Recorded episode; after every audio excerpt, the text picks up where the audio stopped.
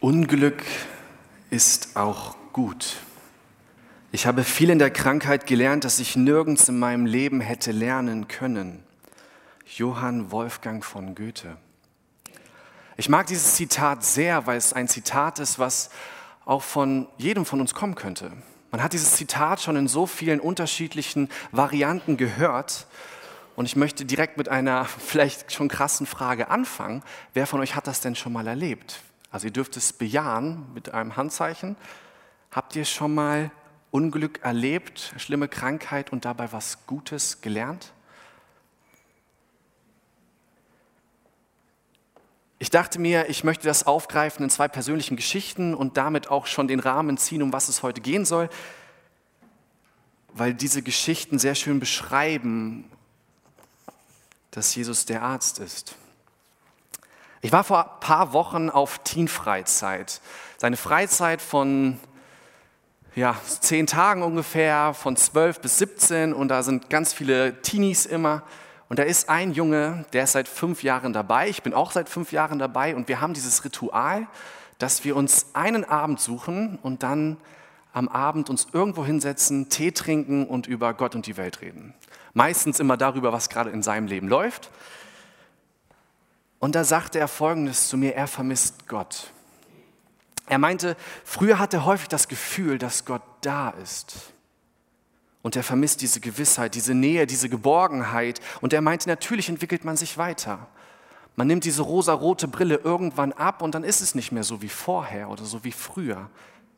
Aber manchmal so eine einfache Gewissheit, Gott ist da, gerade hier, gerade jetzt, bei mir.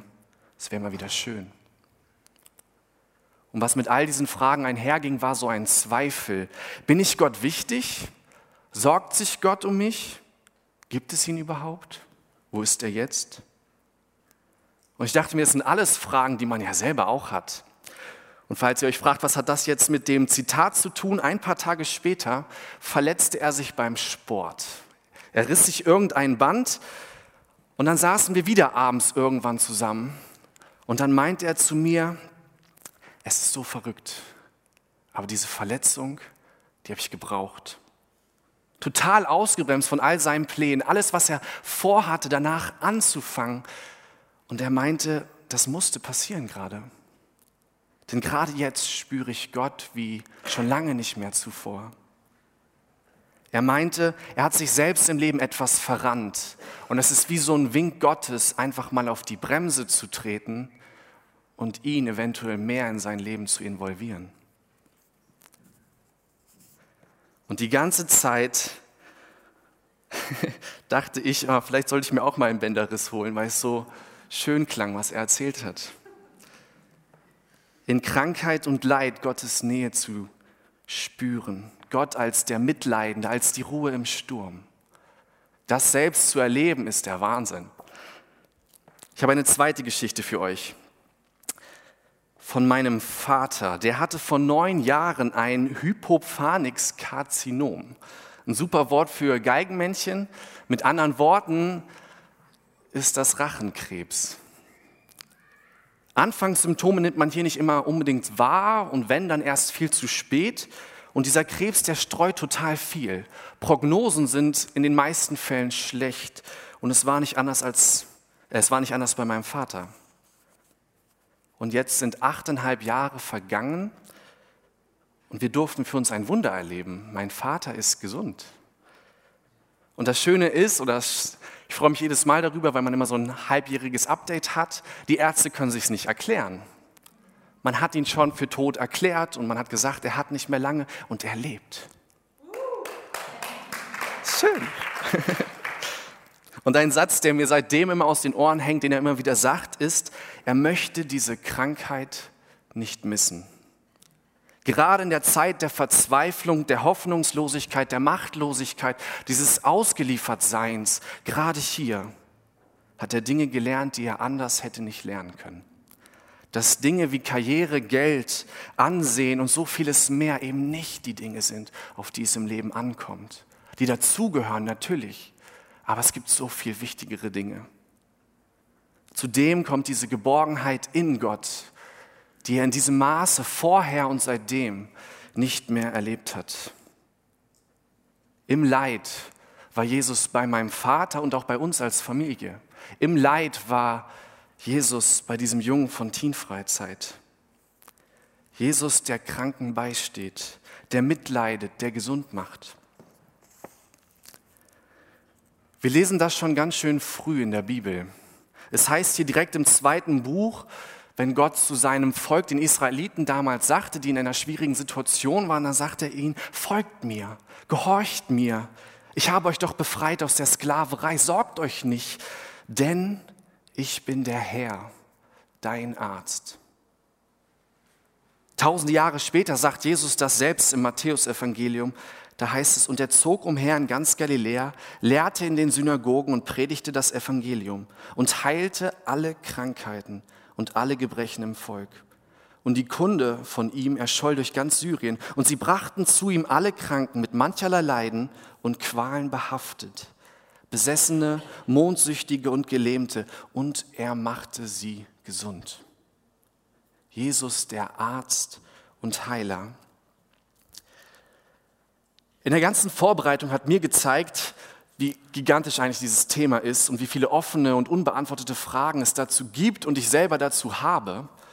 Ich habe aber trotzdem ein paar Dinge gefunden, die für mich hilfreich waren und ich hoffe, die sind auch hilfreich für euch. Und diese finden wir im Matthäusevangelium. Wie Jürgen es gerade schon sagte, wir sind momentan in unserer Predigtreihe Jesus, alles rund um Jesus Christus. Und wir lesen oder wollen euch einladen, gemeinsam mit uns das Matthäusevangelium etwas anzuschauen, zu lesen. Und bestimmt habt ihr das auch schon gemacht. Und dann habt ihr bestimmt auch schon viele Geschichten gefunden, wie Jesus auf kranke Menschen reagiert. Es gibt hiervon ganz, ganz viele Geschichten. Und ich habe eine herausgegriffen, die ich persönlich sehr schön finde, immer wieder. Das ist eine Geschichte, die man auch schon mal gehört hat, bestimmt. Und wenn nicht, dann könnt ihr sie hier mitlesen aus Matthäus 9, die Verse 2 bis 7. Da heißt es, ein paar Leute brachten einen Gelähmten auf einer Trage zu ihm. Als er ihren Glauben sah, sagte Jesus zu dem Gelähmten, nur Mut, mein Sohn, deine Sünden sind dir vergeben. Das ist Gotteslästerung, entrüsteten sich einige der Schriftgelehrten im Stillen. Und Jesus wusste, was sie dachten und fragte sie, warum habt ihr so böse Gedanken? Ist es leichter zu sagen, deine Sünden sind dir vergeben?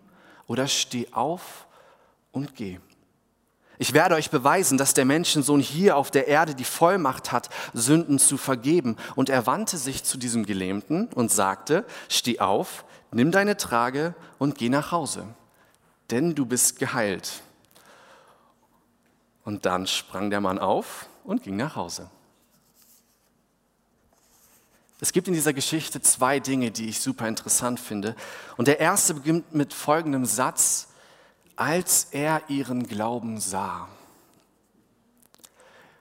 Es gibt noch weitere Evangelien, die diese gleiche Geschichte beschreiben, die nur unterschiedlich ausschmücken. Und so finden wir im Markus-Evangelium die gleiche Geschichte, wie gesagt, nur mit mehr Details. Da erfahren wir, dass es vier Männer waren, die diesen gelähmten Mann zu Jesus bringen wollten. Und als sie dort ankamen, dann war Jesus in irgendeinem Haus mit flachem Dach, wie es damals üblich war, aus Stroh und Lehm und überall um dieses Haus standen Leute, standen am Fenster vor der Tür, um einfach nur zu hören, was dieser Mann zu sagen hat, der Kranke gesund macht. Und als Jesus ihren Glauben sah, da reagierte er.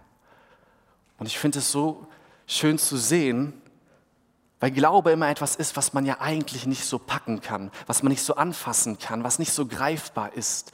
Eine Vorstellung, die man nicht belegen kann, aber man ist davon überzeugt und man lebt danach. Und dann hat man hier diese vier Freunde, wo ich finde, Glauben wirklich greifbar wird, die bereit waren, eine lange Strecke zu gehen mit einem gelähmten Mann auf einer Trage die dann bereit waren, mit diesem kranken Mann auf dieses Dach zu steigen, was bestimmt auch nicht einfach war, ohne dass er runterfällt, und dann dieses Dach kaputt zu machen, ein Loch da reinzumachen, damit man diesen kranken Mann runterlassen kann, direkt vor Jesus. Und ich bezweifle wirklich, dass diese vier Leute gewusst haben, was Jesus genau machen wird. Aber sie wussten, und davon bin ich überzeugt, dass er etwas tun wird. Was auch immer. Aber er wird darauf reagieren, wenn sie es nur schaffen würden, diesen gelähmten Mann zu Jesus zu bringen. Dann wird er etwas tun. Denn, und das haben sie gehört, Jesus kann heilen.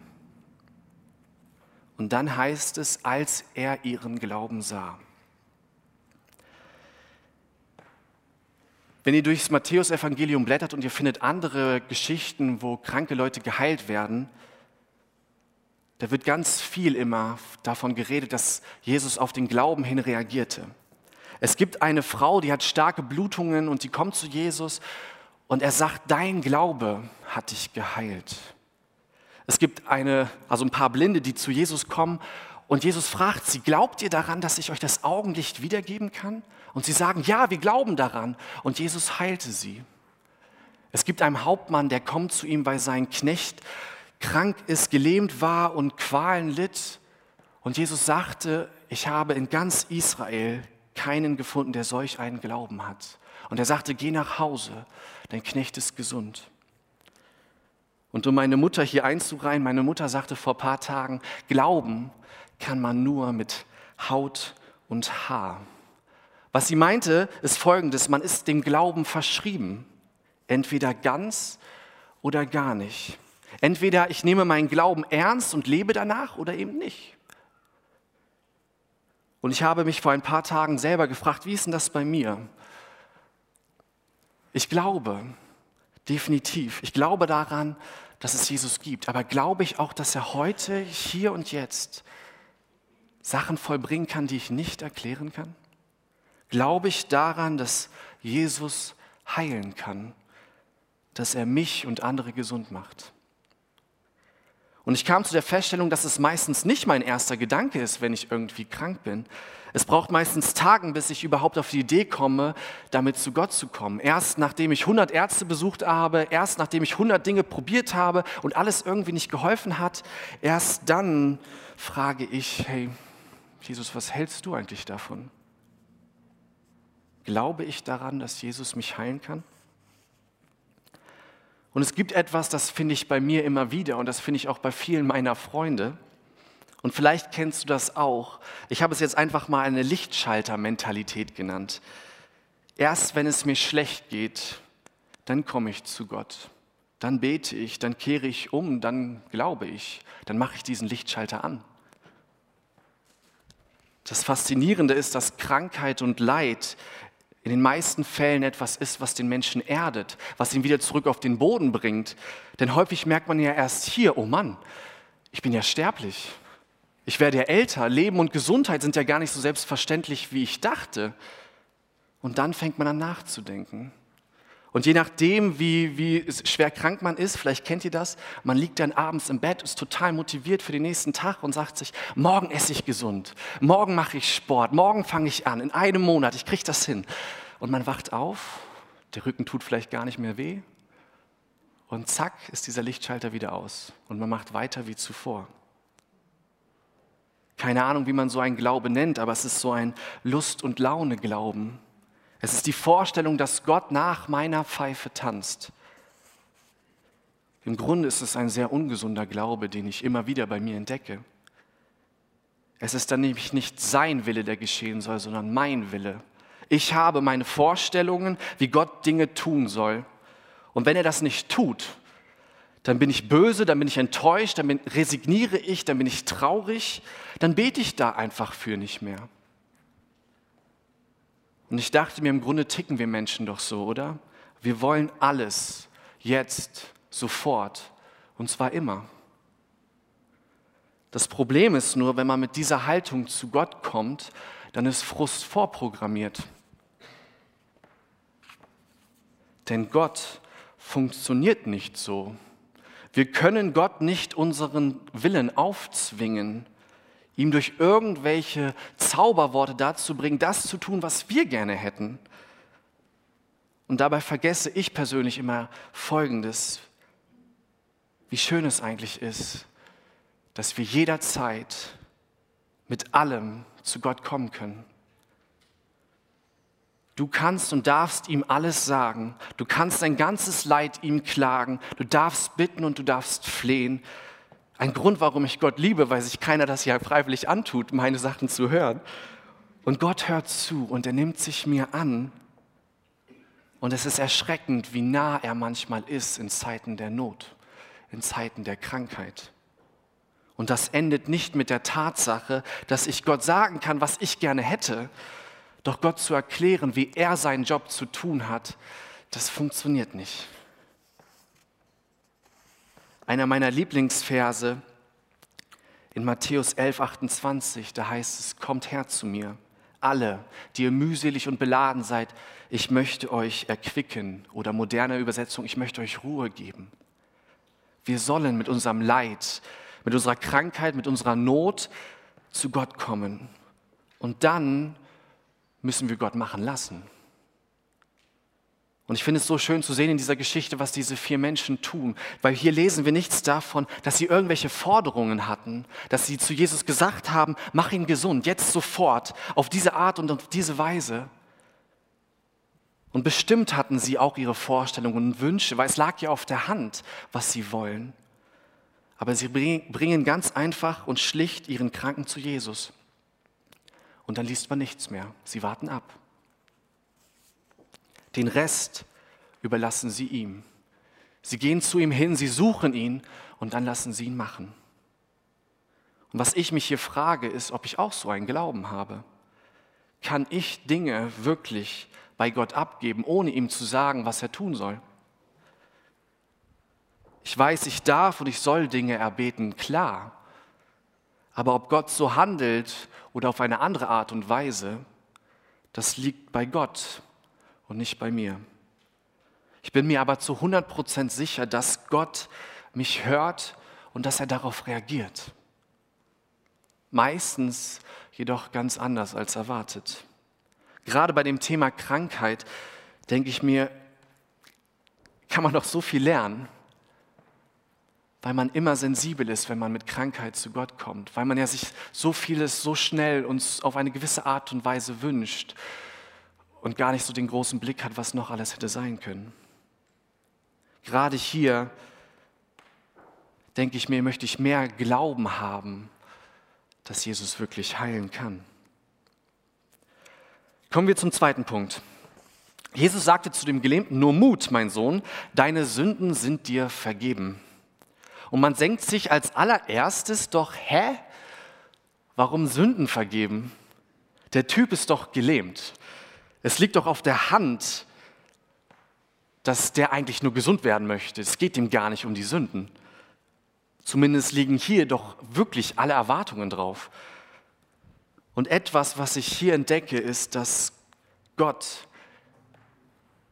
nicht nur meine Symptome heilen möchte, auch wenn ich ihm häufig nur damit komme, dass Jesus aber viel tiefer gehen möchte.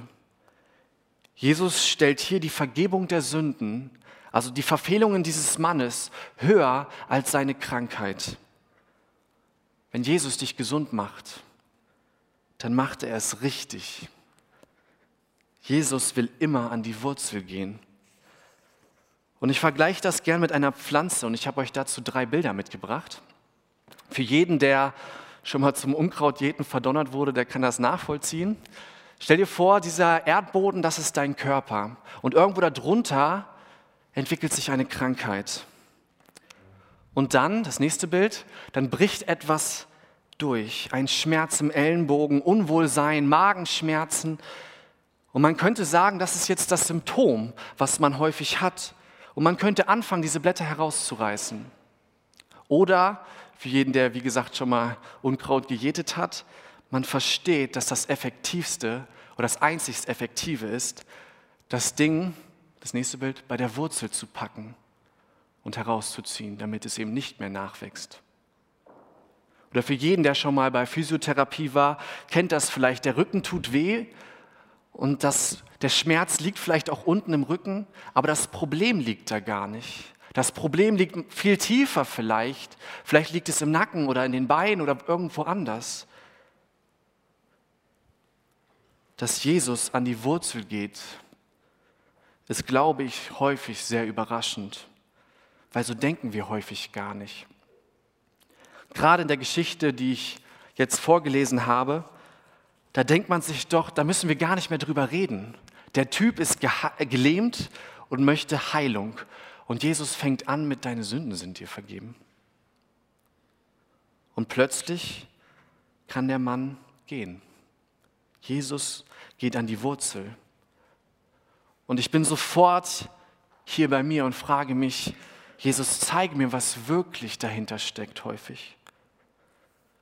Und ich weiß nicht, wer das schon mal erlebt hat, dass Jesus mit ihm an die Wurzel geht. Das kann meistens sehr unangenehm sein, weil es wirklich weh tut.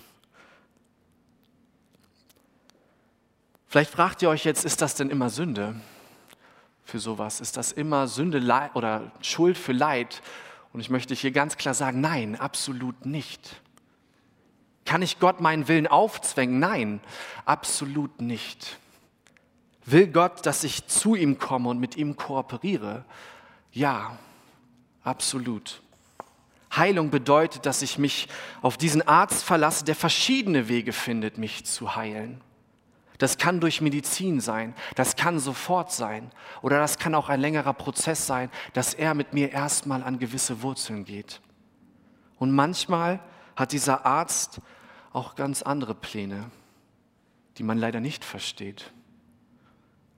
Und ich weiß nicht, wie es euch geht, trotzdem will ich keinen anderen Arzt haben.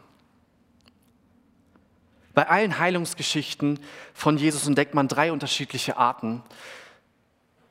Und da haben wir das erste, er kann sofort gesund machen.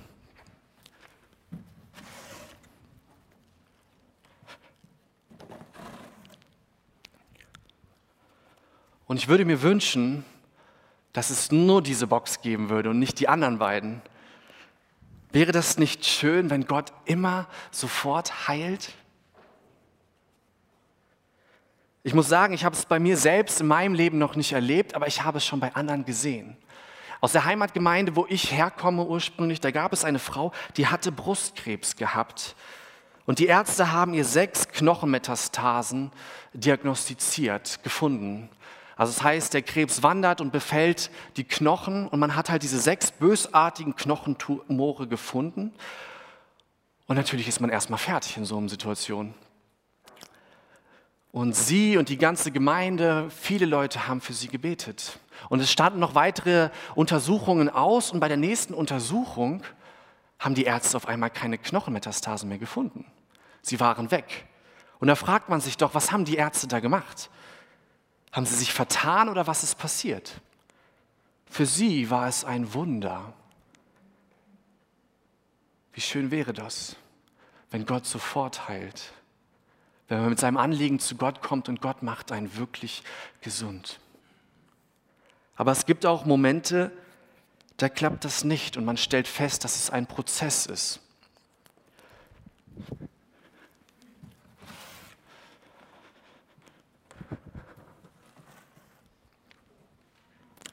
Dass man lange ausharren muss und dass Jesus erst mit mir an die Wurzel geht dass man zusammen mit Jesus erst einmal wirklich graben muss, um bis zur Wurzel zu kommen. Um das ein bisschen vielleicht nochmal zu veranschaulichen, nehmen wir einen Mann, der hat eine totale Spielsucht und tausende von Schulden und der betet immer zu Gott, hey Gott, schenk mir doch Geld, damit ich meine Schulden bezahlen kann. Warum erhört Gott diesen Mann nicht? Weil er wahrscheinlich das ganze Geld, was er kriegen würde, sofort wieder verzocken würde. Weil danach die Schulden größer wären als vorher denn die Wurzel ist nicht behandelt. Prozess heißt, Gott geht an die Wurzel und geht in die Tiefe, da wo er andere Dinge auftut. Und das kann sehr überraschend sein. Gott zu fragen, zeig mir, was dahinter steckt. Und auf einmal lösen sich viel größere Dinge, tiefere Sachen, die man vielleicht gar nicht erst gesehen hat oder gemerkt hat. Und dann gibt es leider noch diese dritte Box. Und ich glaube, wenn man die auslässt, wenn man ja, Religion ernst nimmt, dann ist irgendwas nicht richtig.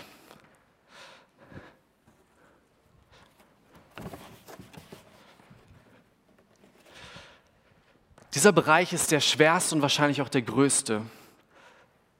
Dieser Bereich ist nichts anderes als ich verstehe Gott nicht. Da betet man lange und kann wirklich nicht verstehen, was, warum oder was gerade eigentlich passiert ist.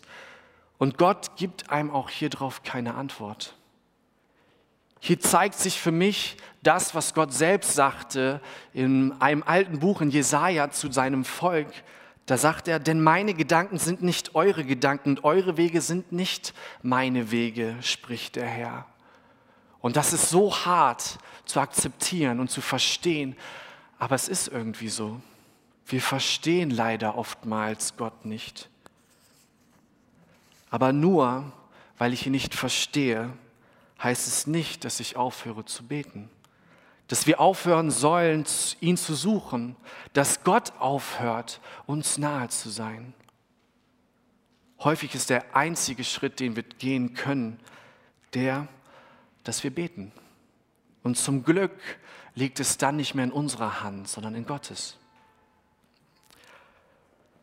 Vielleicht fragst du dich, was kannst du heute hiervon mitnehmen? Und ich habe drei Sachen.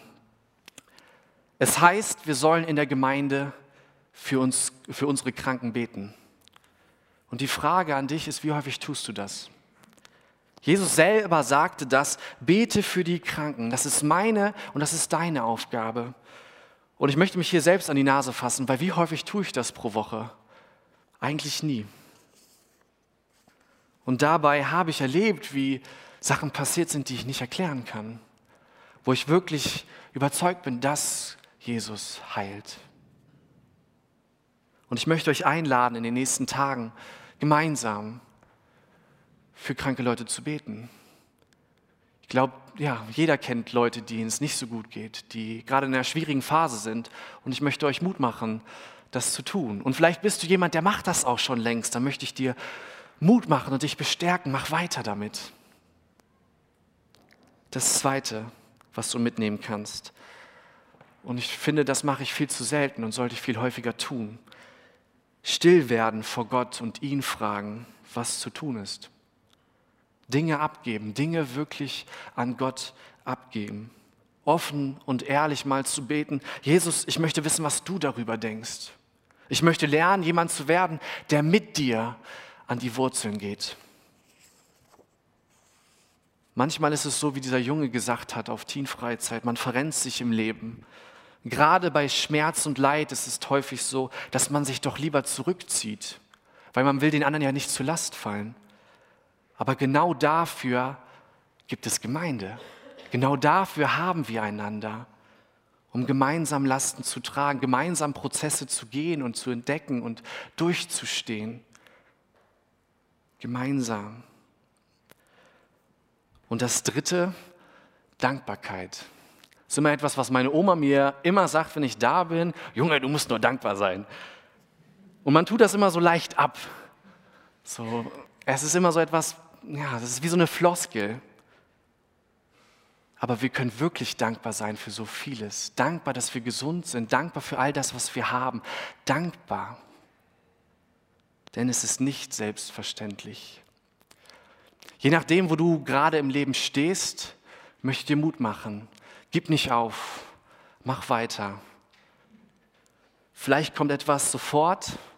Vielleicht ist es ein längerer Prozess und vielleicht versteht man es nicht. Aber Gott ist da und er leidet mit. Amen.